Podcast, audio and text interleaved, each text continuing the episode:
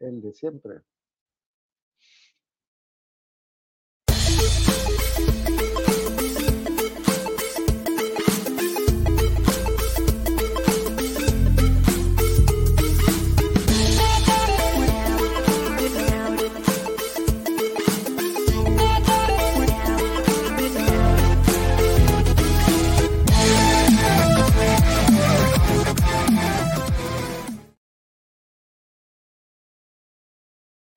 Hola, marketers, ¿cómo están? Muy buenas tardes, días, noches, donde estemos. Eh, estamos con un nuevo episodio y es súper interesante el poder entender sobre la tecnología, sobre cómo ha evolucionado, cómo eh, a través de la inteligencia artificial, a, a, través de todas las herramientas que nosotros tenemos ahora, nosotros podemos incursionar en diferentes áreas o en diferentes industrias. Y bueno, hoy estamos en la industria eh, de la tecnología de la banca y servicios hacia la banca, eh, más que todo en la parte financiera. Y pues vamos a hablar em, por qué este tema, más, más que el, el, de qué vamos a hablar. ¿Por qué el tema? Y es por el hecho de poder entender a través eh, de la, del área de, la, de, la, de, la, de, las finanzas, del área del, de donde, cómo se atiende a las finanzas a través de la tecnología, cómo nosotros podemos ir incursionando en nuestros proyectos, o bien entender para nosotros poder apoyar, ¿no? Y eh, bueno, pues hoy vamos a hablar acerca de las barreras que existen, acerca de cómo nosotros podemos eh, llegar a incursionar dentro de esta eh, industria a través de una empresa muy grande, pero más que la empresa, de un líder de esta empresa. Y hoy estamos con Leonte Palé. vamos a leer ya que es una hoja de vida bastante extensa, así que es gerente general de transacciones y transferencias SA, 5B, em, y es pues una red de cajeros más grande de Centroamérica, con alternativas de productos para cada segmento de mercado, medios de pago, seleccionada como una de las empresas con mejor reputación corporativa de 2023. Leonte, economista de profesión, cuenta con más de 25 años de experiencia general, eh, perdón, en gerencia general en switch electrónicos de autoservicio de canales bancarios y medios de pago electrónico. Reconocido como uno de los 350 líderes que inspiran Latinoamérica y galardonado como un líder que contribuye en el desarrollo de la región Centroamérica y del Caribe. León te dirige equipos de alto rendimiento a nivel de juntas directivas, directores corporativos y gerentes generales, lo cual, lo cual aunado con su experiencia le permite participar como conferencista internacional en temas de cultura, transformación y finanzas, enfocándose siempre en el desarrollo de ambientes ágiles y eficientes, que eso es lo que queremos hablar el día de hoy. Ha tenido la oportunidad de exponer sobre el modelo de, de interoperabilidad de 5B y cómo conecta el sistema bancario guatemalteco y ha colaborado como ponente en alianza con la Federación Latinoamericana en Bancos, de Bancos, perdón, Banco de Guatemala, Superintendencia de Bancos, y muchísimos más. Actualmente ocupa el cargo de presidente de la Asociación Latinoamericana de Redes de Transferencia Electrónica de Fondos e Información, ATEFI. Así que, bueno, podemos seguir ampliando, pero me gustaría, Leonte, eh, amplíenos usted acerca de esta, eh, de esta, de esta vida que ha, que ha llevado a través de, de toda la parte de, del área de la banca, ¿no? Bienvenido muchísimas gracias por la oportunidad de acompañarlos, saludar. La verdad que es un honor para nosotros, tanto como cinco veces como tu servidor, pues poder un rato de un poco las experiencias de la vida, sobre todo como tú lo decías hace unos minutos. ¿no? La trayectoria de todo profesional pues, tiene sus altos, sus bajos, pero sobre todo lo más importante en la vida es pues, tener un objetivo. ¿no? Y esos objetivos pueden ser cambiantes y son flexibles, de hecho, ante las circunstancias que se van dando a, a medida de la vida va desarrollando. Nosotros como profesionales del área económica es interesante ver cómo hoy estamos incluidos en un ambiente tecnológico, porque la tecnología realmente está presente hoy en todos los ámbitos de nuestra vida. ¿no? Es decir, hoy vemos que realmente hablar de tecnología es para una generación como de los niños recién nacidos, pues lo más común. Como por ejemplo un bebé agarra cualquier aparato y empieza a darle que es una pantalla que está trasladándole algún tipo de contenido. Y eso lo que nos obliga a nosotros, pues, es a lo más importante, a tener el cambio permanente. Creo que cualquier profesional que tiene el gusto de decir que es profesional, o cualquier persona que tenga ambiciones en su vida, tiene que tener la claridad de que el cambio va a estar toda la vida. Así Y es, eso es lo que nos ha desarrollado nosotros como como profesionales, como 5B, como parte de pedirle a Dios siempre que nos dé la la sabiduría y la humildad de creciendo y creyendo en que no sabes nada. Hasta ahorita que claro, leías un poco los extractos, pues es es divertido escuchar, sobre todo todas las etapas de vida que uno va teniendo. Y sin embargo, pues que no paras de aprender. Y esto es lo que estamos queriendo entender hoy, hoy por hoy, como profesionales, como personas, como padre de familia, como esposo, a seguir aprendiendo. El que crea que ya se lo sabe todo es el más imperfecto que puede existir en esto, ¿no? Entonces, nosotros hemos visto cómo ha evolucionado el mundo de los medios de pago en los últimos años y cómo seguirá evolucionando. Y ahí tal vez me voy a hacer una analogía a la historia del, del efectivo, a la historia de, lo- de la moneda, mejor dicho. El primer método de intercambio que existió fue el trueque. ya, Si nos vamos a hoy, sigue existiendo el trueque. Te vas a comunidades del interior y vas a encontrar que muchas comunidades que intercambian bienes por otro claro, bien, o vegetales por otros vegetales. o- Y ha venido evolucionando en los años, y de repente el trueque pasa y de repente aparece en el tiempo la moneda, ¿no? Te voy haciendo una corte, todo, y, y la moneda también evoluciona y aparecen los billetes. Y hoy seguimos, después de N cantidad de años, hablando de billetes. sí. Tenemos una economía en Guatemala que, que el efectivo es el que más se utiliza y que se seguirá utilizando por muy buen rato. Claro, Y lo que tenemos que pensar es, bueno, ¿cómo va a evolucionar el mundo de medios de pago? Medio de pago es aquello que es aceptado universalmente para hacer un intercambio. Al final es lo que haces cuando estás haciendo un trueque. claro, Hoy haces un trueque porque entregas efectivo y te entregan algo. El mismo concepto, ¿verdad? Y tecnológicamente hablando nos hemos dado cuenta de que la esencia es la misma. Y lo que tenemos que hacer nosotros es, bueno, ¿cómo le facilitamos a los consumidores, a los usuarios, que puedan hacer sus trueques? Y si vas viendo, va evolucionando a lo que estamos viviendo hoy, el mundo digital, claro, el mundo de las soluciones que te permiten hacer pagos a través de transferencias, a través del acceso a, a la Internet, a través de N cantidad de opciones, pero sin embargo no pierde la esencia. El efectivo está. Y si 5B, por ejemplo, manejamos cajeros automáticos, ¿qué hacemos en cajero automático? Entregar efectivo. así Pero también lo que estamos viendo ahora es que a través de esta misma infraestructura que se tiene tecnológicamente hablando, pueda dar otro servicio. Lo que hablamos ahorita, tarjetas de crédito, tarjetas de débito, transferencias persona a persona, transferencias con el comercio, que puedas tener también servicios de intercambio, de manejo de data, de información y todo. Y algo importante que lo mencionaste en la introducción es utilizando inteligencia artificial. claro, Es importante también ver que el concepto de inteligencia artificial está de moda, ¿no? Todo el mundo habla de inteligencia artificial, todo el mundo te habla de ChatGPT, todo el mundo te habla de tantas cosas, pero es un término que nació allá por 1956, si no me equivoco. Estamos hablando de que es un servicio, producto, ¿cómo le podemos llamar a la inteligencia artificial? Una herramienta, querrás llamarla un tecnológicamente, vehículo, está madurando, ¿verdad? claro, Y, y si lo vemos hoy, ¿cuál es la gran diferencia? La velocidad que existe hoy en las tecnologías, la capacidad de la Internet que hoy tienes en clic cualquier tipo de información. Eso es la gran diferencia a todo lo que hemos venido platicando ahorita. Cuando nació el efectivo, cuando nació el trueque, cuando nació la moneda, cuando nació el sistema de intercambio, cuando nació toda esta parte. Y hoy es lo que tenemos que aprender. ¿Qué pasa con esta nueva generación? Los niños de hoy todo lo quieren así. Si te fijas, se cansan y se desesperan. Hacen un clic y no llega al internet, no llega a lo que están buscando. Y se enojan, ¿verdad? claro, Entonces, algo que hemos aprendido en esta empresa también es, hay que darle al cliente lo que claro, Y tenemos de todas las generaciones. Me causa mucho orgullo decirlo. Aquí en 5B, hace poco estamos haciendo un estudio y somos de las pocas empresas que tienes todas las, generaciones vivas trabajando en esta. Tenemos desde un boomer hasta la generación Z o la que siga. claro. Tengo muchachos de 70 y pico de años como niños de 18.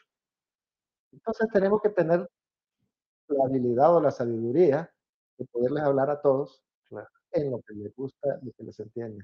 Imagina que ponga a correr, a subir cuerdas al de 79, lo va a hacer por actitud, pero lo voy a mandar a, a ejercicio, terapia Ah, de Sí. que- En cambio, y al niño joven, con el respeto de los muchachos, ¿verdad? ya todos son grandes, eh, también no le puedes hablar de cosas que no entiende. Por ejemplo, le empiece a hablar de si se recuerda los cassettes, o si sabía que el teléfono antes era de disco, Claro. o que si sabía o escuchó alguna vez un CD. Ya ni los CD no he escuchado. ¿verdad? Entonces, Claro. es, es bien divertido, es un enorme reto, hasta la misma paciencia, ¿no? totalmente. Em, ¿cómo fuimos incursionando en estas áreas? Si nos puede contar un poco de historia, sobre cómo llegó a ser el líder Pues de 5 nosotros, ah, mira, esa es una historia bonita en el sentido de que, pues, pues, que Dios quiso que así fuera, y creo que era la única alternativa que le quedaba a la empresa que estaba. Yo era me gradué de economista y empecé a trabajar, di clases en la Universidad Estatal de Honduras durante 21 años, que haciendo un paréntesis es lo que más bonito hay, poder poder dar clases, encontrarte a un grupo de muchachos que están ávidos de aprender y poder transmitir conocimiento y sobre todo compartir, compartir con la juventud, lo que más extraño en estos tiempos, sobre todo dando clases. Y que aprendes muchísimo, aprendes muchísimo lo que estamos hablando ahorita, cómo entender a diferentes generaciones. Ajá, Pues hablándolos y conociéndolos, es la única forma realmente, eh, y entendiendo, como te decía hace un ratito, que, que no paras de aprender, no paras de aprender, es decir, no es lo mismo, yo recuerdo cuando en los primeros exámenes era prohibido entrar al aula con el celular ajá. Cuidadito entrabas a un aula con celular. Hoy sería prohibido no entrar con el celular, es decir, al revés. Recuerdo que en aquellos tiempos se decía mucho el respeto hacia el catedrático, pero también el respeto hacia el alumno. Y eso, eso no va a parar nunca, eso no va a cambiar nunca. Por mucho que los esquemas sociales vayan evolucionando, eso no va a cambiar. Si tenemos el principio de valores y respeto hacia las personas, todo va a caminar bien. Y si te fijas, ahí es donde se pierde la sociedad y empezamos a tener discusiones muchas veces estériles. ¿no? Y te cuento esto porque dando clases me invitaron una vez a una empresa en Honduras que se llama Banner, que ahí está todavía, en la cual estuve más de 22 años trabajando, y me invitaron a ser el asistente de operaciones. Pues. Estaban buscando a alguien que quisiera aprender. Claro. ¿no? Estaban haciendo esta empresa también. Y recuerdo que, pues sí, me dieron la oportunidad, bendito Dios, empezamos a trabajar. Y dos cosas que me pasaron que eran divertidas cuando yo salí de economía, en aquellos tiempos todavía no se daban clases de computación. Y lo primero cuando entro a mi oficina o al escritorio, que me asignaron por oficina, era un escritorio, ¿verdad? Era una computadora de las grandes viejas que todavía eran pantallas verdes. Yo creo que no, nunca las viste, más que en las películas. Y lo primero que dije, qué buena onda, aquí ponen televisores a los empleados, ni sabía de qué me estaban hablando, ¿no? Y en ese momento te ves con la obligación de reinventar, porque te dicen, ahí está su máquina, y ¿cómo se usa? Claro. En vez de estar esperando a que la empresa te diga cómo se usa, pues, esperas, o sea, pregúntale al que sabe un poco. Y nunca se me olvida, la- había el gerente de sistemas, mi querido amigo Rafael Bendek, que me dio una lección de humildad, ¿verdad? Porque recuerdo que para poder procesar información, te pasaban unos disquetes, que eran unos cuadritos ahí que tenían nombre y toda esa cosa, que ya no existen, eso es historia. Y yo decía, ¿esto cómo sirve? ¿Esto cómo se usa? Y había otra maquinita en la cual grababan disquetes, bajaban información, y, y- y- y yo decía, no me entregué los disquetes, y un día me dijo él, aprende a usarlos. Me acuerdo que me enojé. Ya dije yo, sí, ¿por qué voy a tener? que-?". Pero ese consejo realmente me cambió mucho la vida, laboralmente hablando, Claro. porque llegué, aprendí con humildad. Primero enojado, ¿eh? Ya, como es eso, ya no me quiere enseñar, que no, porque no lo hace, la, la típica inmadurez del joven, ¿no? ¿Pero la tecnología sí lo apasionaba o no lo apasionaba? Pues eso es lo que decía, yo no sabía nada, hermano. Pero sí le gustaba el... Empezó a aprenderse y a conocerla. Ajá. Porque si lo ves entonces, empecé a aprender a utilizar un disquete, a grabar un archivo, a aprender a utilizar una computadora, empezar a entender los sistemas operativos. Y de repente pasan los años y esta empresa era liderada por una de las mejores banqueras profesionales, tecnólogas que- que había en el país. Claro. Y ella tuvo la oportunidad de irse a, a una mega compañía. Y recuerdo que lo que me dijo, mire, Leonte, eh, le voy a proponer a usted para la gerencia. Y le dije, ¿por qué? Yo llevaba cuatro años en la compañía. Pero acaba de terminar mi maestría. Ajá. Y terminando mi maestría, eh, me dice, mire, ¿tiene maestría? y se tomó la molestia de conocer el negocio. Porque, por, como te decía hace ahorita, cuando se grababa el disquete, entonces que estaba grabando era la información de la operación. Entonces tenías que entender qué, qué había ahí grabado. Entonces te sacabas impresiones de un montón de archivos y empezabas a entender cómo funcionaba la tecnología, cómo funcionaban los procesos y cómo se integraban. Y entonces de repente curioseando, entendías para qué existía un voucher de un color, otro voucher de Claro. otro color, para poder hacer conciliaciones contables. Después te ibas más allá y entendías cómo se hacía el registro financiero de la operación, cómo generabas la parte contable financiera, cómo lo amarrabas con lo operativo, cómo lo amarrabas con la parte tecnológica. Y de repente, empezando de lo básico, empezaste a conocer toda la compañía. Claro. Esa, ese mensaje que ella me dio, primero me dice, son dos razones. Así se aprende a trabajar desde abajo. Ujú. Y eso es lo que siempre les voy a invitar a todos. Aprendan desde abajo. Conozcan hasta el último detalle de por qué se hacen las cosas así. Y tengan la humildad y seguir aprendiendo y aprendiendo. Y de repente me ha tocado liderar empresas de tecnología y no soy tecnólogo. Tú me escuchas hablar de repente de configuraciones, de sistemas operativos y cualquiera, muchos me dicen ingeniero. Claro. Sí te lo entiendo. No te lo voy a armar, ¿verdad? Ah, No a lo la prora que se Ah, dedique, de la prora. ahí entonces, lo que tienes que hacer en toda buena organización es siempre buscar gente mejor que vos. Claro. Gente que tenga ganas, que tenga ganas de comerse el mundo, que tenga ganas de aprender, que tenga ganas de trabajar, Claro. pero trabajar en equipo. ¿verdad? Entonces nosotros, en ese sentido, yo te cuento esa historia con cariño porque la verdad que eso fue lo que marcó el inicio de una carrera que hoy así reloj temprano está por cumplir 30 años. ¿Y cuál fue el más reto, el reto más grande que tuvo en ese momento cuando fue creciendo? Pues que pasas de ser un simple niño de 28 años, eras el gerente ya administrativo de la compañía, ser el gerente general, a sustituir a una señora de abolengo, una señora con el todo el prestigio, imagínate, el top y un junior. Y recuerdo que lo que más me pasó fue divertido porque los jefes de esa empresa, la junta directiva, la formaban presidentes de bancos. Estabas hablando de lenguas, bueno, Claro. excelentes personas, con un prestigio, con unas carreras. Y con el tiempo ellos me contaron que ellos hicieron una apuesta. Que imagínate, te lo vuelvo a reiterar. La señora de Abolengo, mi querida jefa, y el niño. Y me ponen a ella, a mí, a sustituirla a ella. O sea, ella ella era de hablar como que el niño pasara a manejar la compañía, ¿no? Y ellos hicieron una apuesta, que yo no iba a durar seis meses, que no les iba a aguantar el ritmo.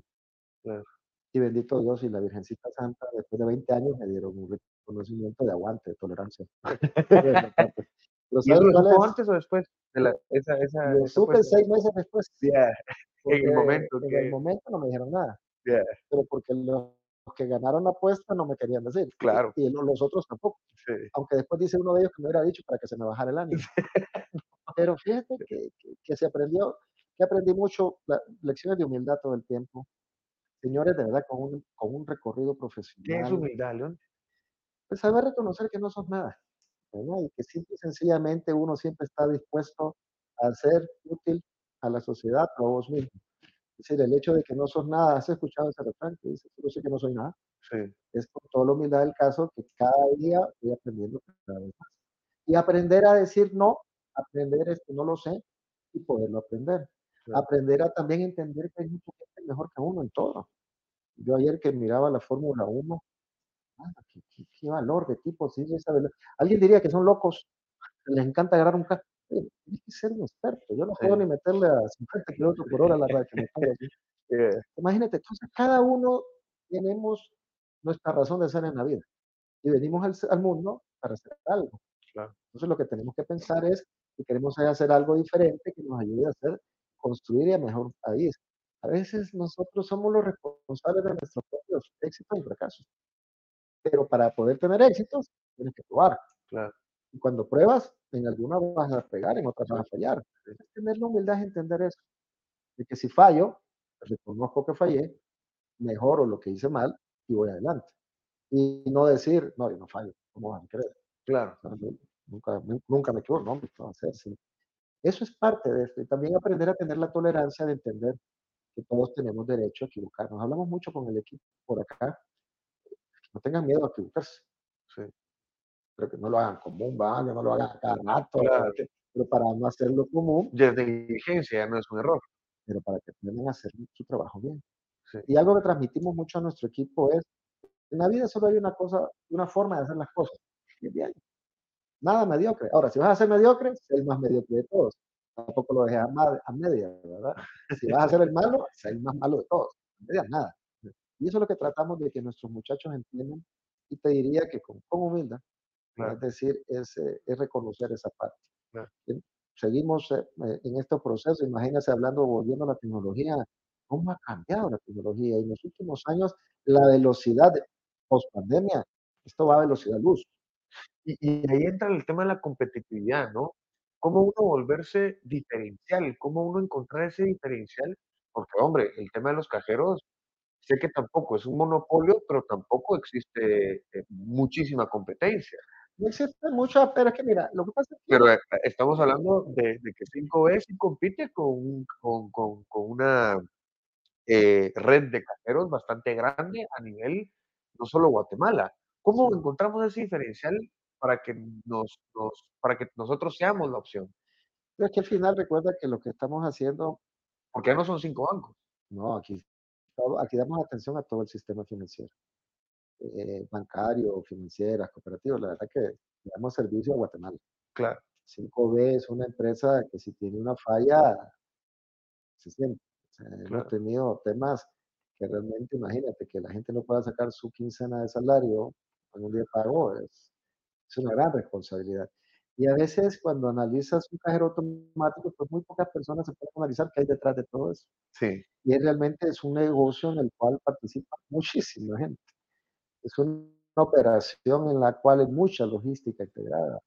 Es interesante, el otro día me lo decía uno de los muchachos, cómo para dispensar un billete de 100 participaron muchísimas personas. Ha- hablando de eso, de chiquito yo tenía la idea, bueno, creo que me la metieron en la cabeza, que hay alguien detrás ahí.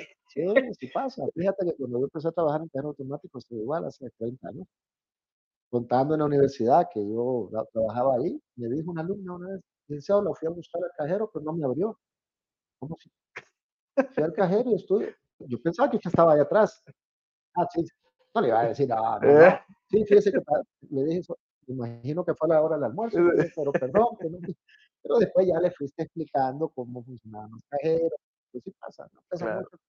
Y a veces también tener la humildad de, de si nunca usado una máquina, preguntar cómo funciona. ¿verdad? Sí, Hoy que tienes todo acceso a internet, no puedes aprender de mil formas, pero aprender bien. ¿verdad? Entonces nosotros, eh, la responsabilidad que tenemos en el país, y por, por eso buscamos algo que es importante, cómo atender bien a nuestro cliente. Es decir, que vaya a la máquina y que tenga disponibilidad. Que a veces se acaba y puede pasar, pero puede ser que se acabe por negligencia. Sí. Que no pase eso, que sea porque realmente tuvieron circunstancias, que ni modo, pero que sea poco tiempo y que realmente le puedas atender. Y algo que hemos aprendido muchísimo en los últimos años es el más importante nuestro cliente, que de verdad, que tú vas a escuchar en el lado, el cliente se tiene claro. pero no se la das, ¿verdad? Entonces, Sí, sí, el tema es cómo atenderlo bien, pues, a trabajando bien. Y por eso te vuelvo a insistir, que el equipo entienda que las cosas solo se hacen bien y que se trabaja en equipo. Y que al trabajar en equipo realmente tienes que saber buscar esos perfiles que puedan trabajar en equipo. claro, Porque mencionabas eso algo importante, ¿cómo, cómo encontrar el personal idóneo? Cuando también estás viviendo una época en la que el trabajo está cambiando. Hay muchos trabajos nuevos que ni siquiera han nacido y ya los muchachos se están preparando. Está de moda la data, ¿verdad? Y sale, como le decían, el trabajo más sexy creo que es el de científico de datos. sí, ¿Qué hace un científico de datos? Va a ser impresionante, ¿no? Pero entonces empiezas a buscar cómo preparo al equipo para que pueda entender esa parte. Todo el Sí. mundo habla de analítica. ¿Y la analítica parte de qué? De datos. sí, ¿Y qué tenemos en empresas como nosotros? Un montón de datos. eso, eso, entonces empiezas a trabajarlos realmente cómo los, pero entendiendo hasta el dato es tuyo o no es tuyo. ujú, Todo ese tipo de cosas que tiene que cómo ir no, uno entendiendo y respetando. Porque todavía nuestros países no tienen leyes que protejan todo esto a nivel de detalle. En Europa ya existen hace varios años. Entonces lo que tratamos de emular mucho es lo que ya está adelantado. Ya sabemos que, aunque no exista una ley de protección de datos, nosotros trabajamos protegiendo los datos. Tratamos de enseñarle a nuestro equipo también cómo compartir información que tiene que compartir y la que no. ¿Cómo Tratamos mucho de, de que nuestros equipos se pasen capacitando permanentemente en temas que a veces parecen sencillos, y es el manejo de la información. ejemplo. Claro. Tenemos certificaciones como la ISO 27001, que la certificación de manejo de seguridad. Entonces, que nuestro personal entendamos que esa data no es nuestra y que la data que comuniquemos es protegida. Y parece sencillo, es un temazo, ¿no? Es un Sí. tema que es constante, que es constante, pasamos trabajando mucho. Y no digamos ahora que hablamos con datos, que hablar de tecnología, que hablar de temas de ciberseguridad. Eso, Es otro tema, ¿verdad? Y entonces es un tema, yo recuerdo hace muchos años que hablar de ciberseguridad era hablar de Star Wars. ujú, Hoy es algo que es imperativo en nuestros presupuestos. Ahora hay que tener cuidado de no comprar Mickey Mouse, herramientas, juguetes, sino que entender. Porque fíjate que puedes tener la mayor tecnología del mundo, pero los problemas de ciberseguridad, fraude y todo empiezan siempre en la gente. Es que también al final de cuentas estamos hablando de que no solo se va a utilizar para el, para el bien, ¿no? Que va a haber mucha gente que se va a aprovechar de esto y al final los hackers están, ¿no? Es, es impresionante, y es una nueva industria. claro, aunque también los compran, ¿no? Les dicen, mira, yo te pago más de lo que estás ganando y hackean mis páginas para entender, ¿no? Así es, pero empieza un nuevo esquema también en el mundo de ciberseguridad, saber entender cómo hace, con el secuestro de datos, cómo reaccionar cuando te estén atacando, cómo reaccionar. Entonces, mira, lo único que está claro es que no es que si te van a atacar, es cuándo te van a atacar. Como, Y con esa premisa, pues pedirle a Dios mucho que el equipo pues sepa trabajar bien claro, para poder pues mitigar ¿verdad? todos estos efectos que, que se dan en este tema. Pero te vuelvo a repetir que lo más importante es que nuestra gente tenga la conciencia, pero también trasladárselo al usuario. De nuevo, la mayor parte de fraudes empiezan en la persona. Porque si la persona le da clic a algo que no le tiene que dar clic, ahí empiezan las cosas. Entonces, ¿en- ¿eso cómo se logra? Pues educando, preparándolos, creando paranoia. Alguien me decía por acá, son paranoicos, sí, es mejor ser paranoico y todo. sí, Y la verdad, pues que hay de todo en esto. Y son industrias, como bien lo dijiste, que hay buenos y malos. Y eso es una realidad, ¿no? Eh, Las películas hoy sí ya se ven, son de verdad, ¿eh? Uno puede ver muchos temas aquí que uno tiene que enfrentar y, que realmente pues se volvió una industria. Y así como hay otras cosas, también hay que saberlo manejar. ¿A dónde puede llegar la tecnología en el área de transacción? A lo que quieras, la verdad, mi, mi gente de tecnología, con tecnología todo se puede. Solo recu- ¿qué requieres? Tiempo y dinero. Y Ajá, con, así te dicen los chicos de tecnología. Y la verdad que sí. Hay muchas cosas que se pueden manejar a nivel de los medios de pago. Tampoco hay que inventar el agua caliente. ¿no? Es decir, hay que darle al cliente lo que realmente necesita. Si Eso. alguien quiere pagar en efectivo, que pague en efectivo. ajá, Si alguien quiere usar transferencias, que use transferencias. Si alguien quiere pagar con cheque, que lo use. Eso es entender lo que te hablaba hace un rato de las múltiples La generaciones que existen. Y el servicio, si lo queremos dar como tal, nos adaptemos. Yo no puedo obligar a mi abuelita, en paz descanse, a que utilice una aplicación. Si quiere aprender ella, es bueno, pero no la voy a obligar como empresa. Le voy a dar, ¿quiere usar el cheque? ¿Quiere atenderle en un canal de servicio tradicional? Vaya al canal de servicio tradicional. No es que se me cuesta más, se me cuesta menos, porque también hay algo que tenemos que aprender en la vida y hacer agradecidos. Ser agradecidos con Dios primero por la vida, con las oportunidades, con el trabajo, con la salud, con todo, y también como sistema financiero, a que lo que somos hoy fue creado en el tiempo. Y lo que hoy son los abuelitos era la fuerza motora hace unos años. ujú. Hay que tenerlo bien hoy, son los abuelitos. Y como estos niños de hoy, que no quieren ir al banco, sino que quieren hacer todo a través de Apple, enseñémosle a ir al banco, a, a que aplique, a que use toda esa tecnología. Y vuelvo a reiterarte que lo más importante es la comunicación entre los equipos. De nada sirve que se estén peleando las áreas comerciales, las áreas tecnológicas, las áreas de riesgo, porque no me entienden. No, no, no. La mejor forma de trabajar hoy, hablando de agilidad, es cuando construyes células y que participan los diferentes equipos. Ya no, ya no es el tiempo de hablar, esto es de operaciones, esto es de TI, esto es de legal. No, no, no. Cuando vas a hablar de un proyecto, cuando vas a hablar de un producto, no de un servicio, hay que integrarlos a todos. Para que entonces todos entiendan cuál es la razón para poder sacar ese producto. Y que Claro. tengan también esa, esa capacidad de discernir, que a veces como cuesta esa parte, ¿eh? discernir, conversar, que se pongan de acuerdo, que tengan diferencias de opinión, eso es bueno. Cambiar los estilos de liderazgo también hay que trabajarlo mucho, porque ya no el liderazgo como hace muchísimos años, aquí se dice, se hace lo que yo diga. No, no. O sea, siempre existe una línea de respeto. Pero otra vez, ¿dónde empieza eso? En el líder. ¿Dónde empieza eso? En el que está pensando cómo hacer mejor a sus equipos. Y ese es un buen líder, ese es el que se está preparando para que realmente sacarle el brillo a cada uno de esos muchachos, como, como pasó. Cuando mi jefa confió, dio gracias a que me dieran la oportunidad siendo el más joven del equipo ejecutivo. Y ese reto en ese momento era eso, era el más joven del equipo ejecutivo, con una señora de Abulenco, con una junta directiva que apostaba, que no quedaba, y con un equipo ejecutivo mucho más grande que su servidor. ¿Tuvo miedo, Blanca? Pues no sé si llamarle miedo. Yo creo que fue más eh, pedirle a Dios siempre mucha paz. Fíjate qué buena pregunta, no creo que haya sido miedo. Creo que era, era, era, era, era un sabor, tal vez llamémosle que podíamos hacerlo y pues pedirle a Dios siempre que te lleve por el camino, creo que eso es lo más correcto. Cuesta a veces entenderlo. Alguien me preguntaba ayer, ¿por qué cuando vas a las iglesias solo ves a viejitos? Porque la sabiduría se agarra a veces tarde. Si te dieras con la sabiduría de viejito, la tuvieras de jovencito, pues entonces te darías cuenta que podrías hacer mucho más cosas. Pero la sabiduría solo se agarra con experiencia. Yo creo que eso es parte de lo que te digo, que más que miedo, fíjate que fue, fue un bonito reto. Fueron momentos, te voy a contar una anécdota que fue divertida, entre comillas. Había un presidente que asumió, recién me habían nombrado, y dijo, mira, vamos a fusionar la otra empresa que hay con esta. Vos estás muy joven, eh, vamos a poner al otro gerente. Esa fue mi primera reunión con él. Y dije yo, bueno, usted diga cuándo. Y yo me iba a casar. Y dije, ya me votaron y me voy a casar. ¿Y ahora qué hago? Pero voy a ponernos a angustiar. Bueno, vamos un día a la vez.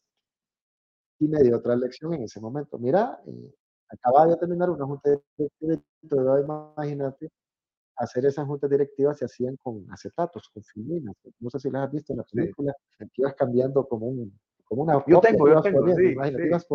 todavía. Y todavía me acuerdo que... Es correcto ahora.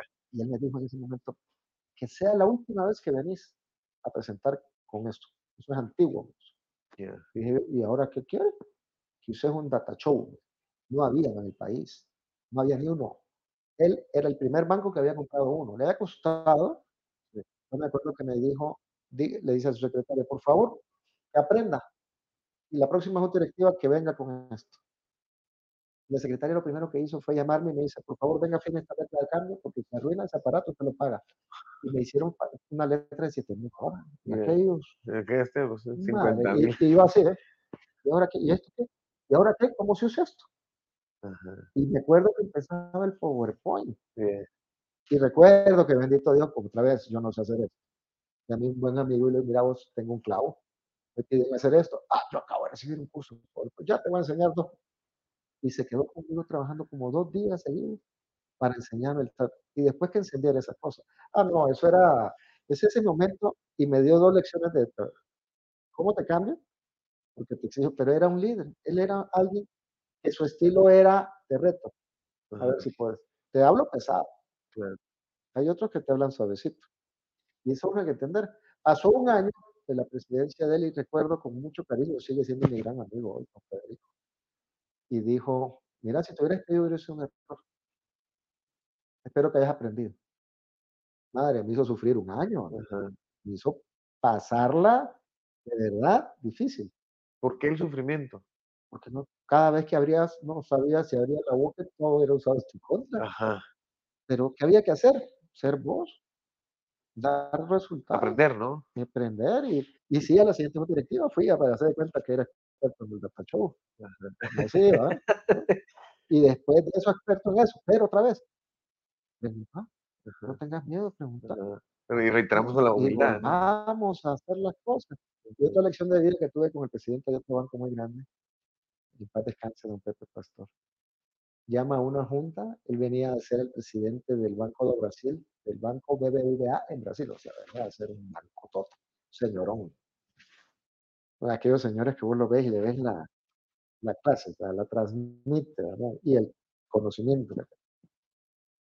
y me enseñó dos cosas que para mí fueron de, de vida. La primera es que me dice, mire, el equipo ejecutivo llega y está conociendo a todos sus gerentes del banco. Yo era un proveedor de servicios, así como aquí, ¿no? Pues, mira que dice don Pepe que quiere que vengas a presentar con todo el equipo ejecutivo del banco. Uh, eso es como un examen de terna, ¿no? Ajá. Ok, ¿y de qué quiere que hablemos? Que le la conté de la empresa, que le hable de las presentaciones, cómo está todo y todo. Y bueno, le dije, bueno, vamos pues. Ah, pero don Pepe dice que él, la- el PowerPoint, a él no le gusta todo ese montón de colores, que él quiere todo en blanco y negro. Ajá. Ya Dije yo, pues en blanco y negro. Yo me acuerdo que pasé dos noches con el equipo, varios del equipo ejecutivo de él preparando. Yo le decía, muchachos, yo entiendo que para mí blanco y negro es claro, algo que vaya directo al grano. No, es que él quiere col- sin color, quiere todo esto blanco y negro. Todo así trabajando, todo en blanco y negro. Y, y- a veces eso sí he tenido la, la duda que no. Entonces recuerdo que terminamos la presentación, me, me dieron mi parte, pero yo la puse en colores. Ajá. Cuando llego a presentar, había una sala de esas de antes, de enorme, un montón. Y don Pepe, bienvenido, mucho gusto. Por favor, te escucho. Pongo y pongo color. Y me para de entrada. Y lo primero que me dice, perdón, joder, el único que entendió. Blanco y negro no es, yo quiero las cosas claras. No que todos aquí han venido sin un pinche color, todo en blanco y negro. Joder, dice. Al fin, yo pensé que yo era el bruto. Yo, madre, y los demás me quedan así. Y salió adelante la presentación y a la mitad de la presentación me volvió a parar y me dice, joder, ¿vos me has dicho algo? Se para detrás de dos que eran mi jefe. Y estos dicen otra cosa. ¿A quién le creo? Me dice. Buah. Y en ese momento le pues, a la evidencia auditable y clara. Joder, así es. Aquellos estaban pálidos a saber qué habían dicho. No Sí. dijeron nada. Solo sé que te cuento que después de esa reunión ya no trabajaban en mi. Ajá. Y te quedas vos, madre, pues yo no hice nada, ¿no? Claro. Por eso otra vez algo que le transmitimos al equipo es, sea congruente, sea consciente, lo que ofrezca, lo cumple, pero nunca miente. Ajá. Porque si es, las mentiras se te dan vuelta en cualquier momento. Y la vida lo ubica uno al final. Claro, Y ese ejemplo me lo enseñó después de que realmente tenés que ser auténtico. Claro. Otra vez, si no sabes algo, no lo hagas. Si, no, si tienes duda, pregunta. Y Claro. también no, no creas que porque uno tiene mayor edad que un muchacho joven, no aprendes del joven, aprendes muchísimo. joven. A ver si entendí. El tema es em, ser uno, mantener la humildad. El tema es llegar a ser congruente con las cosas que uno dice uno hace y eh, en, en el, en el ecosistema, ¿no? Sin embargo, es como eh, eh, mostrar la veracidad a las cosas y lo que está sucediendo del otro lado, ¿dónde queda el tema de, bueno, y dónde mantengo mi trabajo, ¿no? O, Sí. o el tema de la prudencia, o... ¿cómo- cómo- Lo eh, que eh, pasa es que uno tiene que ser, a ver, siempre hay que pedirle a Dios humildad, Sí. prudencia, sabiduría y tolerancia. Si tú haces las cosas bien, todo sale bien. Ajá. Si no, si haces las cosas sin querer dañar a nadie, ¿cómo va a pasar? Si estoy pensando cómo le reviento la espalda a mi compañero, ahí está. Claro, claro. Hay estilos de estilos de liderazgo. He visto instituciones que su estilo es la confrontación. Su estilo es mátense ustedes entre gerentes y el que mejor sobreviva. Y a veces da resultado, a veces no. Claro. Lo que va a ocurrir en ese tipo de liderazgo es que vas a desgastar a la organización. Sí, Pero si al final lo que me interesa a mí es el resultado de corto plazo, mátense. Claro. Pero hay otros estilos que son, no, cómo desarrollo a mi ejecutivo, a mi muchacho para que crezca y que esté muchos años acá. Que ojo, ¿eh? Vivimos un tiempo en que los jóvenes ya no te dicen como antes. Antes era, ah, que estable es usted porque ha tenido 20 años el mismo trabajo. Hoy es al revés. 20 trabajos en un año. Y hay muchachos que hoy te van a decir con orgullo que ha pasado por cuatro trabajos el mismo año. Para él es tomar experiencia. Claro Claro. que tiene experiencia diferente. Pero son dos mundos distintos. Sí. Pero hay que entender que los dos no dejan de tener razón. claro, Pero ahí es donde tú tienes que definir realmente como organización qué es lo que quieres. ¿Cuál es el perfil de mi, ejecutivo idóneo? ¿Cuál es el perfil de la- del empleado para el 5B? cómo ¿Qué es lo que queremos desarrollar aquí? claro, Y eso solo se logra también pues, conociendo a tu personal, conociendo a la gente y motivándolo a seguir creciendo. Creo que le puedes preguntar a cualquiera de los muchachos. El el mensaje aquí es, no pare de estudiar, siga aprendiendo, desarróllese, crezca. Nuestro equipo de capital humano trabaja mucho viendo cuáles son los planes de desarrollo individual para cada uno, claro, cuáles son los gaps que tiene para cierta posición que maneja o cuáles son las tablas de sucesión a futuro. Cuesta mucho hacerlo, claro, es mucho trabajo, de carpintería incluso. Es un trabajo que hay que hacerlo si quieres ser una organización que trascienda. claro, Porque al final, muchas de las organizaciones trabajamos del corto plazo, pensando en el resultado del año. Lo menos nosotros tratamos de que sea algo permanente. Te reitero, cuesta, cuesta tiempo, recursos, esfuerzo, pero vale la pena. Vale la pena porque realmente estás construyendo una organización que se va solidificando cada vez más y que entonces puedes tener la tranquilidad que no importa quién esté aquí sentado, la organización va a seguir caminando. claro.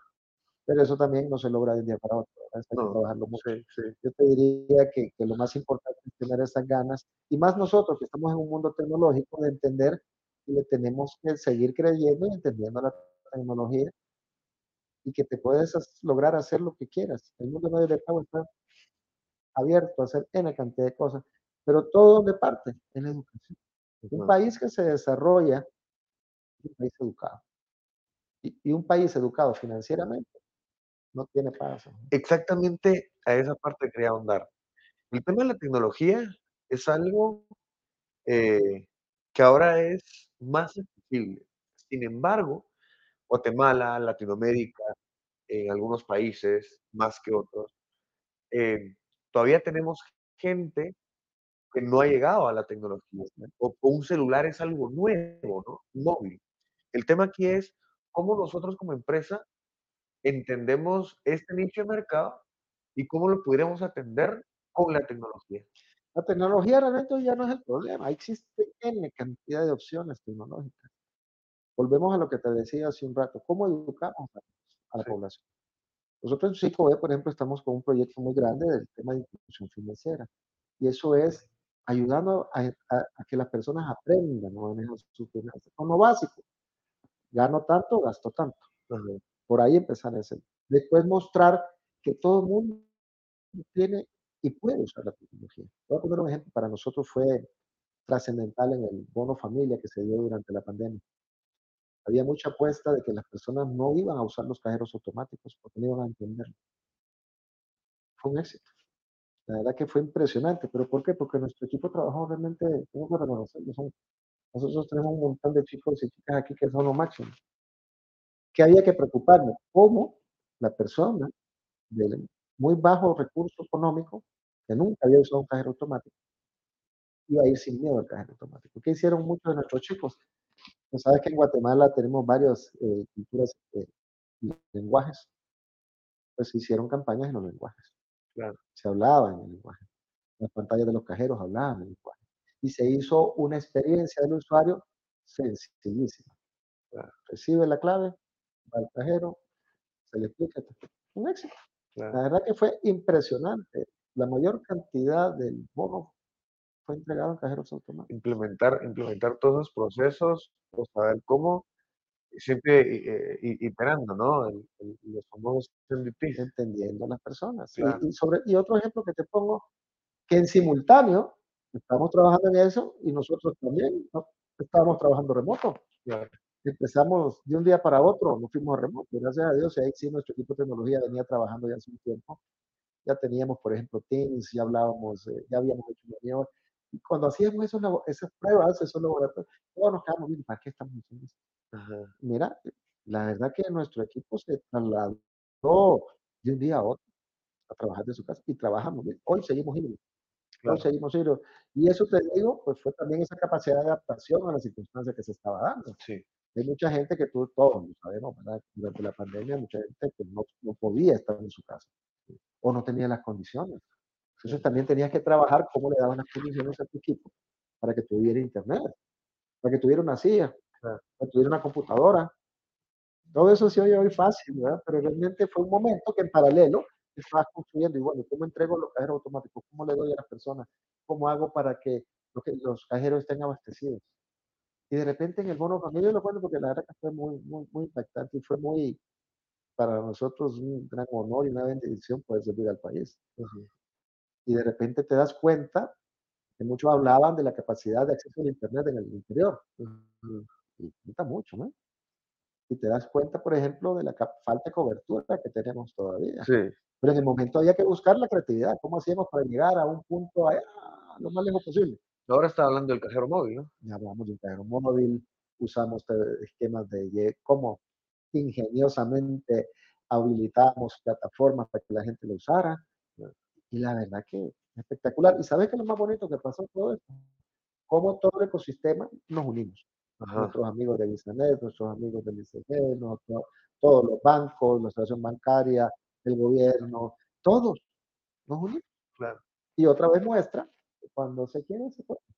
Y eso es lo que tenemos que trabajar para seguir desarrollando el futuro del país. Porque también hay algo que, que tenés que tenerlo con esa claridad también, de cómo puedes pretender que un niño aprenda a estudiar si está desnutrido. Sí, ¿Qué es lo primero que debería atacar? la alimentación. En la alimentación. Entonces sí, tengo que enseñarle a la persona también cómo llevar esa alimentación. Pero algo que tenemos que aprender todos, creo que ya lo vamos aprendiendo, es que no es si un gobierno X, Y, Z hace esto, otro, lo otro, es nosotros como personas, cómo nos vamos desarrollando y preparando. Yo he visto casos de muchachos de muy bajos recursos que hoy están en unas grandes posiciones porque empiezan en qué? En querer. La pobreza es un tema, la verdad que sí existe, pero empieza aquí.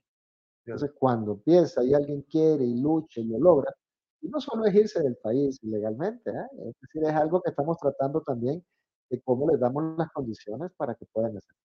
Es querer, vuelvo a insistir, y se puede, se puede. Guatemala tiene todas las condiciones para poder habilitar sectores, por ejemplo, para poder hacer más crecimiento tecnológico. Te voy a poner un ejemplo sencillo, los call centers, el tema también de zonas específicas en las que podamos hacer zonas francas para poder desarrollo de equipos, construcción de mobiliario, lo que querrás, es empezar a trabajarlo en conjunto. Ahí sí tenemos que trabajar todos juntos, ¿no? Porque. Si lo hacemos de esa forma, vamos a desarrollar el país.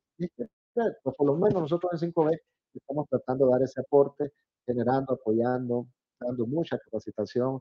Nuestros equipos andan en muchos lados, eh, tratando de que la gente vea que se puede. Y también andamos aprendiendo, aprendiendo. Ahorita eh, estamos trayendo nuevas tecnologías, trayendo nuevas aguates, ¿verdad? Eso ya existe, incluso ya hay, tenemos colegas aquí en el mercado que ya lo utilizan, que son equipos recicladores. Y me decían, ¿y para qué? Porque el efectivo sigue existiendo, o sea, seamos eficientes en el uso del efectivo. Porque impresionantemente hablando, uno de los costos más altos para, cualquier país es el efectivo, es el billete. Es caro producirlo, el control y toda la parte. Entonces, seamos eficientes. Entonces, son equipos que van a venir que vas a poder meter el billete, lo va a poder decir, si no funciona, lo utilizo y lo vuelvo a usar para entregar el efectivo. Entonces, ya ganas un recorrido menos de, del camino que lleva la plata. Claro. O ya, o ya ganas también un control adicional en el negocio que tiene el montón de efectivo ahí. Y son tecnologías que Y data, ¿no? Eso es lo que más y me tiene preocupa. ese otro tema, tiene data. Entonces Claro. empiezas a trabajar a cómo integrar todo en un ecosistema que genere mayor valor y oportunidades a muchos. Claro. Y eso es seguir rompiendo paradigmas. Yo creo que eso es algo bonito que tiene aquí 5E, que nos ha costado mucho, pero seguimos rompiendo. Yo digo que fin- la primera fintech que hubo en América fue 5E, Bien. porque fue el primer ejemplo de cómo se unía el sistema financiero a armar una empresa y compartir costos entre Ajá. todos. Eso no existía Claro. y de cómo de repente se empezaron a traer tecnologías y capacidades que generaron muchas cosas que realmente hoy, después de más de 20 años, se están generando los frutos. Por eso yo decir, Guatemala es pionera en muchas cosas. El emprendimiento en Guatemala es, yo creo que el apellido de Guate. Sí. Y Guate lo que tiene que seguir es haciendo esto, emprendiendo, emprendiendo, y darle esa formación o esa integración a las oportunidades que se van dando para que realmente pueda sacarle el jugo. Claro. Si tú lo miras, por ejemplo, Guatemala que enseñan en las universidades a que emprendas. En otras universidades te enseñan a que busques trabajo. Claro. En otros países te enseñan a ser incluso empleado del gobierno. Aquí no, aquí te enseñan a ser emprendedor. Entonces, eso es parte de lo que tiene que Y obviamente, el que quiera ser empleado del gobierno, que sea. El que quiera ser asalariado, que lo sea. Y que no todos vamos a ser emprendedores. Pero el tema es que 5B, eso es lo que trata, de que tenga el ADN nuestra gente de seguir cambiando, seguir cambiando, mejorando, cuestionándose. ¿Cómo hago lo que hago hoy? ¿Lo puedo mejorar? Esos retos para que se lo crean, la verdad, los muchachos y que sientan que ellos pueden ser partícipes también de, de la evolución en los medios de pago. Esa es la clave. La verdad que creo que el éxito que tiene esta empresa es su gente. Es su gente y que realmente somos muy conscientes que sin ellos no somos nada. Entonces lo que tratamos es de que juntos sigamos aprendiendo cómo desarrollar el ecosistema. Esto va a seguir evolucionando, no va a parar, Claro, no va a parar. Lo importante es que un día a la vez vayamos atacando. Y algo que le tratamos de inculcar mucho al equipo es la importancia de las prioridades de la vida. Dios primero, la familia y el trabajo. De nada me sirve tener aquí a alguien metido trabajando 26 horas al día y descuidando su familia.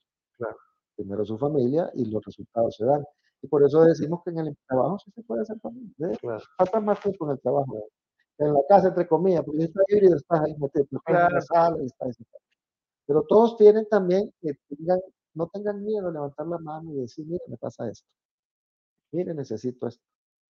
Yo, durante la pandemia hubo algo que a mí me marcó mucho y fue ver como uno de nuestros colaboradores, que estaba solo, ¿no? lastimosamente era viuda, tenía dos niños y por un comentario entre sus compañeros le llegó a decir que tenía el gran problema con los niños pequeños en la escuela que iban a empezar las clases virtuales. Y para las clases virtuales ella solo tenía teléfono, que era el de la oficina. Y levantó la mano porque dice que lo que estaba haciendo era que niño- un niño entraba un día, otro niño entraba otro día. Pero si ella tenía reuniones de trabajo, no entrar ninguna. ¿Por qué? ¿Por qué pasaba eso en la organización? Y yo levantaba la mano, la levantó. Y empezamos a preguntarle a todos. Y tuvimos muchos casos más. ¿Qué hicimos? Pues bendito Dios, o sea, había una reposición de máquinas, de su máquina. Claro. Y tenga su máquina y tenga su cuate, y los que tengan niños, vemos cómo habilitamos, se les dio crédito con la asociación solidarista que tenemos, se les apoyó, se les puso la máquina. Y vamos más allá, habían algunos que se les dio la máquina y no tenían internet en la casa. Entonces, ¿y cómo incursionar la cultura que se trae afuera? Porque afuera hay penas, hay de todo, ¿no? Y hay desconfianza. ¿Cómo, cómo eh, esa cultura, y, y regresando al tema del liderazgo, ¿no? Eh, estamos mezclando aquí temas de tecnología, liderazgo, y eso es lo apasionante.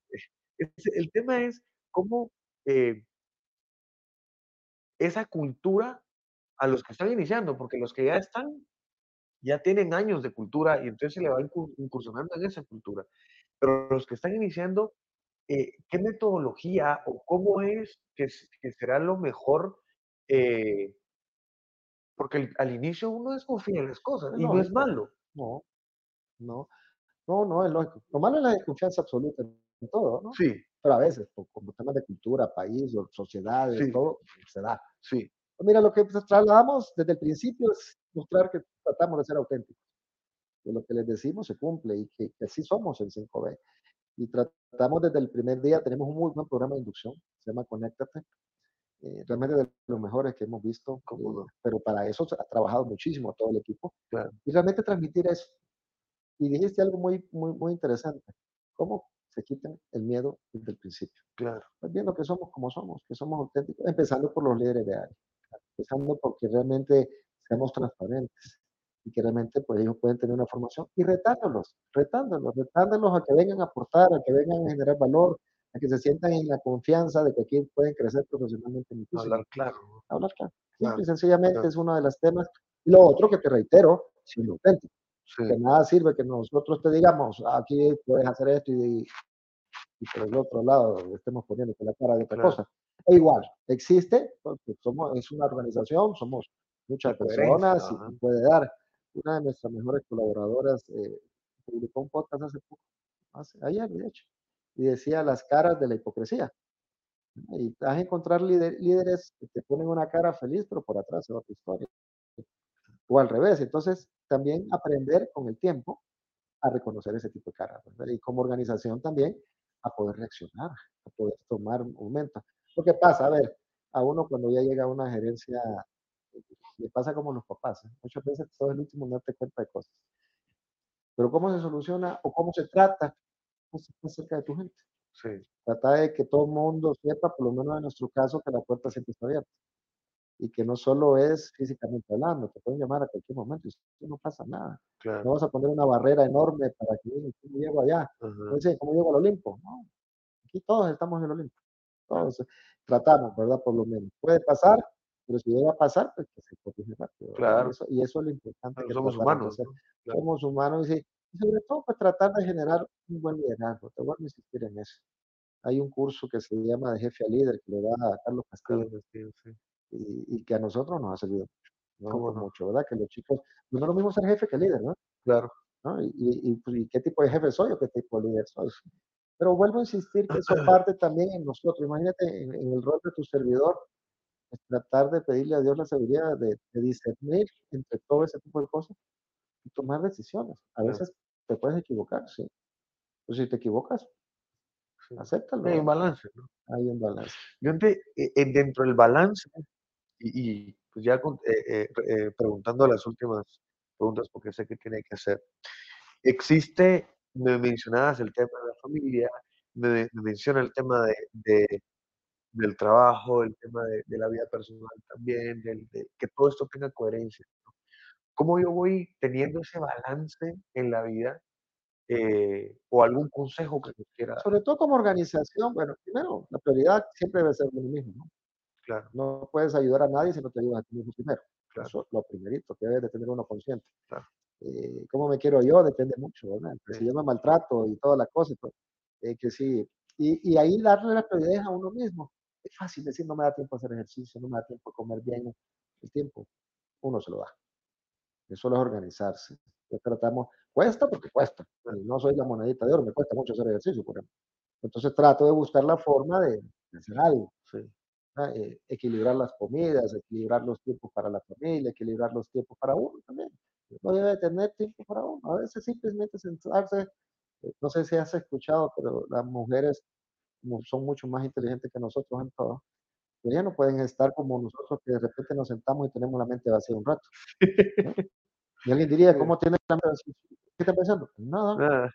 Qué cool. ese ratito te lo tienes que dar. De vez en cuando, no todo el tiempo tampoco. De vez en cuando. Y también saber el balance en la vida misma, ¿eh? es decir, qué es lo importante, qué es lo urgente, qué es lo relativo, y qué es lo que debo de saber con su, empezando con uno. Pues tratamos de transmitirlo a nuestro equipo eso, créasela más, confíe en usted, crea en usted. Pero eso se enseña. Se enseña también mucho porque también tienes que reconocer el origen de tu colaborador. No le puedes pedir peras al lolo. Claro. Si a alguien nunca le han hablado de familia, pues no le, tienes que enseñarlo. claro.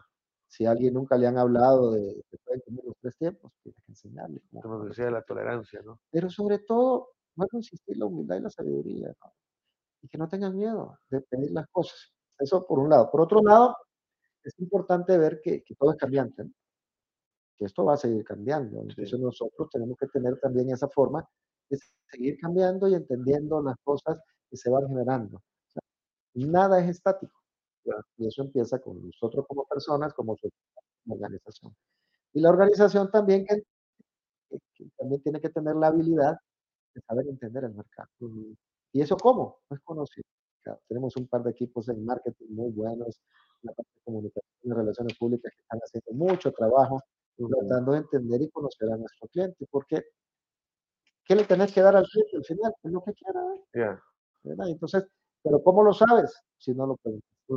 Pues tratamos de ser mucho en el tema de marketing, eh, mucho del NPS, andar midiéndonos cómo estamos, mucho lo que es la parte de, de, de encuesta, de satisfacción, pues están preguntando los diferentes usuarios. Y algo importante que ya empezamos a trabajar también, no solo es el tema del usuario final, también está el usuario interno cómo está la relación entre las áreas, cómo se atienden entre las áreas, qué, nivel de servicio se ponen entre las áreas para que puedan ser atendidas, pero cosas que sean alcanzables, ¿verdad? No te pongas a fumar ahí, eh, a poner indicadores inalcanzables, tampoco. Cosas prácticas. Tampoco lo bajo, a lo más básico eh, que, para tratarlo tranquilito, no. Yo creo que lo importante es eso, trasladarle al equipo el reto permanente. ¿En qué equipo se va a obtener un objetivo? y que recuerden que esta es una organización en la que se viene a trabajar. Claro. Somos una familia, pero venimos a trabajar. Claro. Entonces, tenemos, si te tengo que llamar la atención, te la tengo que llamar. Claro. Pero fíjate que cuesta mucho llamar la atención porque es muy raro quien no haga su trabajo. Claro. Y el que quiere, pues, se le da. consejo primero, si todo. Tenemos rotación por realmente los muchachos normalmente buscan y encuentran muy buenas oportunidades, que eso es parte también de formarlos, claro. crecerlo. Y alguien me decía, sí, pero lo formamos y se lo llevan. Eso es parte, y qué bueno. Y eso seguiremos haciendo, ¿verdad? Entonces, es Es construir buen un- indicador, pues. en pa- en parte. Claro, En otra parte también te- tienes que revisar qué es lo que estás haciendo mal y corregirlo, claro. ¿verdad? Y, porque también se da, ¿verdad? Es decir, Sí. cometemos errores como cualquiera y tenemos que construir una parte diferente en todo eso. ¿no? Sí, sí. Un consejo, eh, bueno, antes de eso, em, ¿qué le diría a su yo de hace 10 años? Pues más que todo, pues gracias por, por haber sido como luchador permanente y la verdad que gracias a mis papás eh, por lo que Dios me dio de padres bellos, que ellos creo que han sido el mejor ejemplo de la, de la transformación. ¿eh? Que Nos tocó migrar muy jovencito de país, yo nací en Nicaragua, Claro. me tocó llegar a Costa Rica, después a Honduras, muchos años en Honduras, soy hondureño también, y ahora que vivo aquí en Guatemala, pues la verdad que yo creo que la gran bendición es Centroamericano. centroamericano y, y- pero mira, el, el ejemplo de mis papás creo que sirvió mucho. La gran bendición de la esposa que encontré también. Ese- yo me vine para acá, fue divertido, me invitaron a, a venir a esta casa hace nueve años y yo estaba bien en Honduras. Me acaban de dar un premio por 20 años de labor. Ya. ¿no? Ajá, Y de repente yo solo le dije a mi querida esposa, mira, me invitan a Guate, vamos a Guate. Y le hizo ganas, y aquí está. Y entonces, esa gran bendición de mi esposa y mis hijas que la han pasado de película, da, da, igual a la mayor le costó bastante, se adaptó, ahí va. La menor es más chapina que los chapines. Pero esa, eso de, de- de darle gracias a Dios por estas oportunidades, esos retos, cuesta, ¿verdad? Vez te da, fíjate que me dejaste pensando con la palabra miedo, que más que miedo, creo que es el tema de, de la incertidumbre, ¿verdad? Sí, ¿Cómo me va a ir? Pero al final de cuentas, si te crees y te la crees que sos un hijo de Dios, pues te va a ir bien, claro, porque el, el que te da las puertas es Él, ¿verdad? claro. Y, y algo que le damos a nuestro equipo es saber abandonarnos a las manos de Dios, ¿verdad? Es decir, nada es por casualidad en vida. Eso sí es definitivo. Todo pasa por algo. Claro. Y algo importante también es que todo tiene su momento. Y eso es aprender a tener la tolerancia de saber esperar.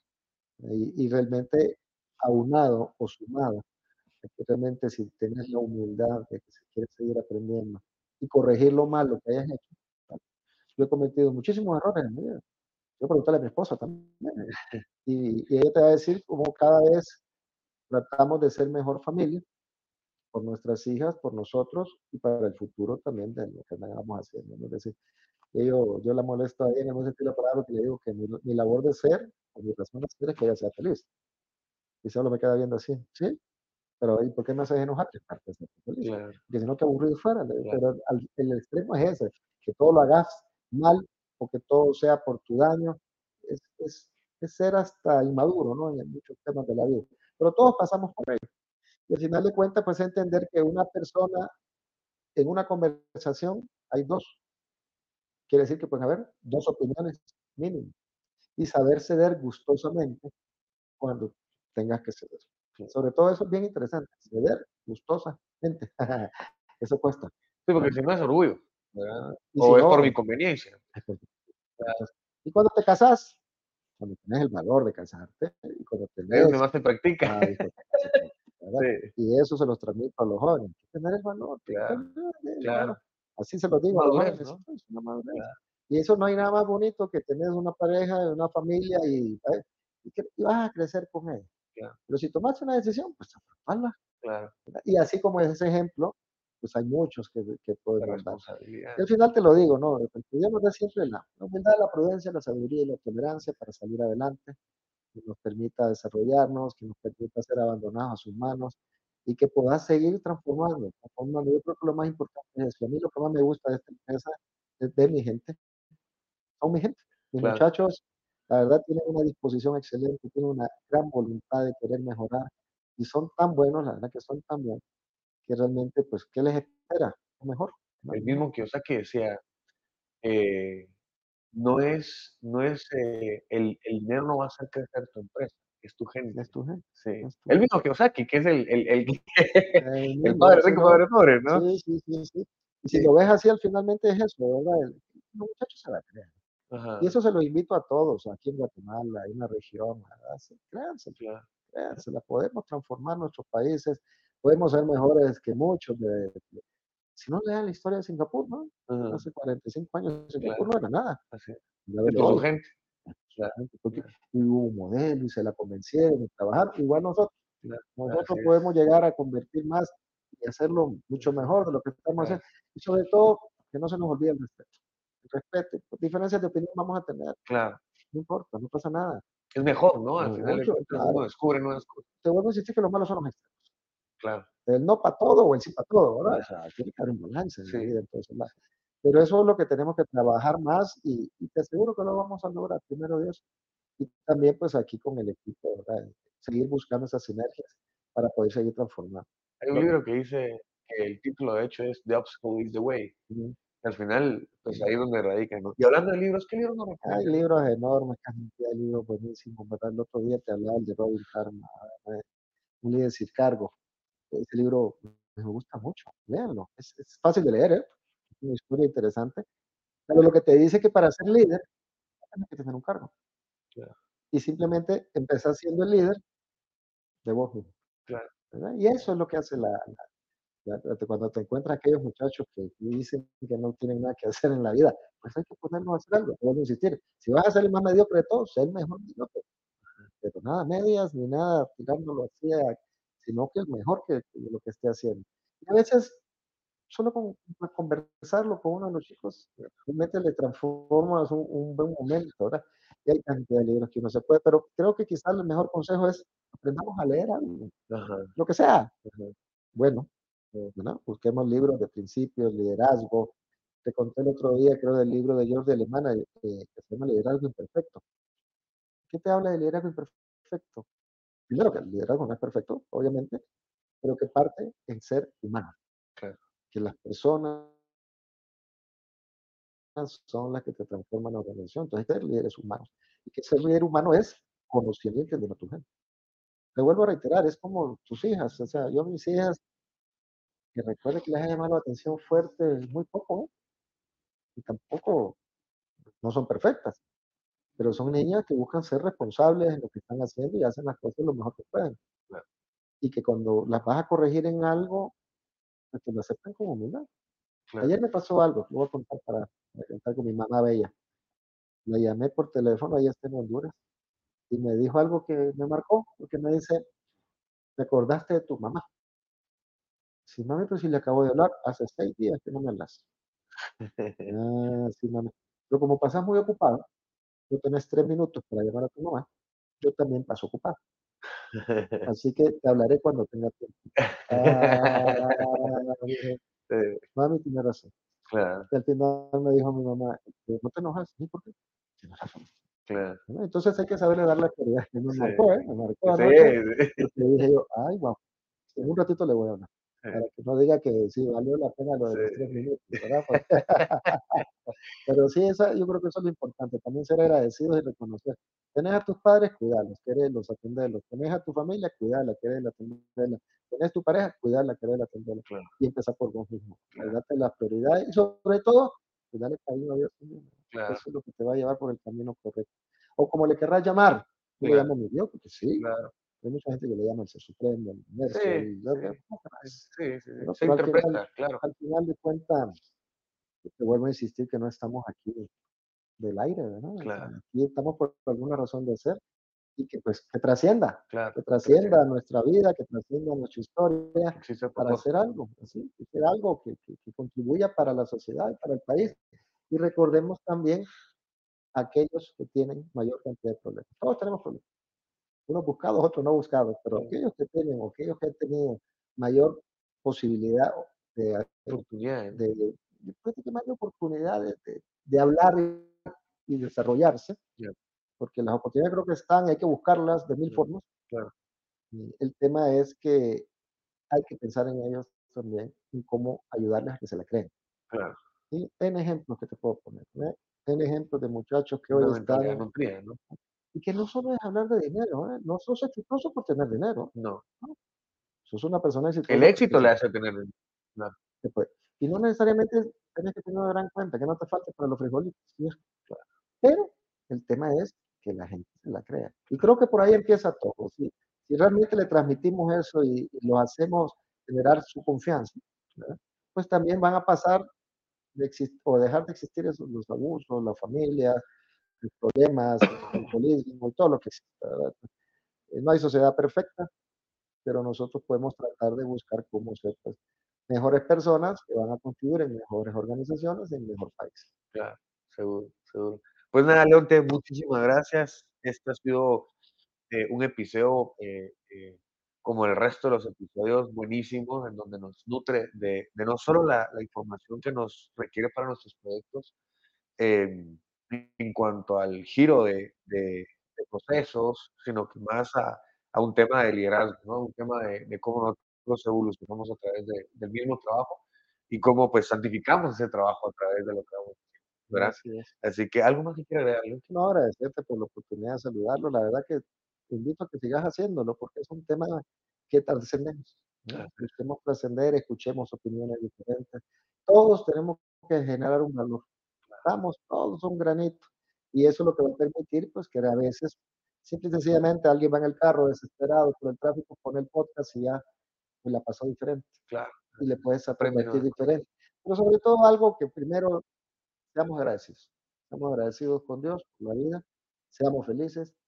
El hecho de sonreír permanentemente, aunque estés pero con aquel dolor y todo, pues empieza en uno. claro, Solo te cuento una historia rápida. Una persona que por favor.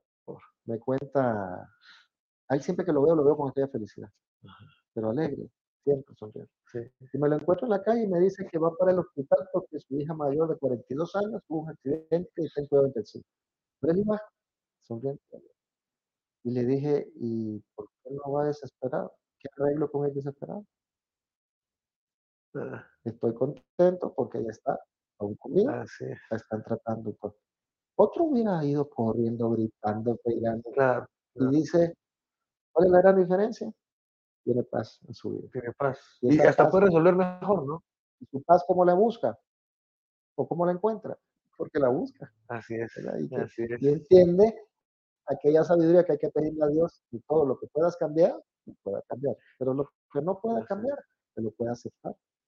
Y eso se oye sencillo, está, si eso lo entiendes Es complejo, la cuestión si lo entiendes y lo buscas entender, tu vida cambia y Así así gracias por la oportunidad de No, hombre, servirles. Leonte, a usted.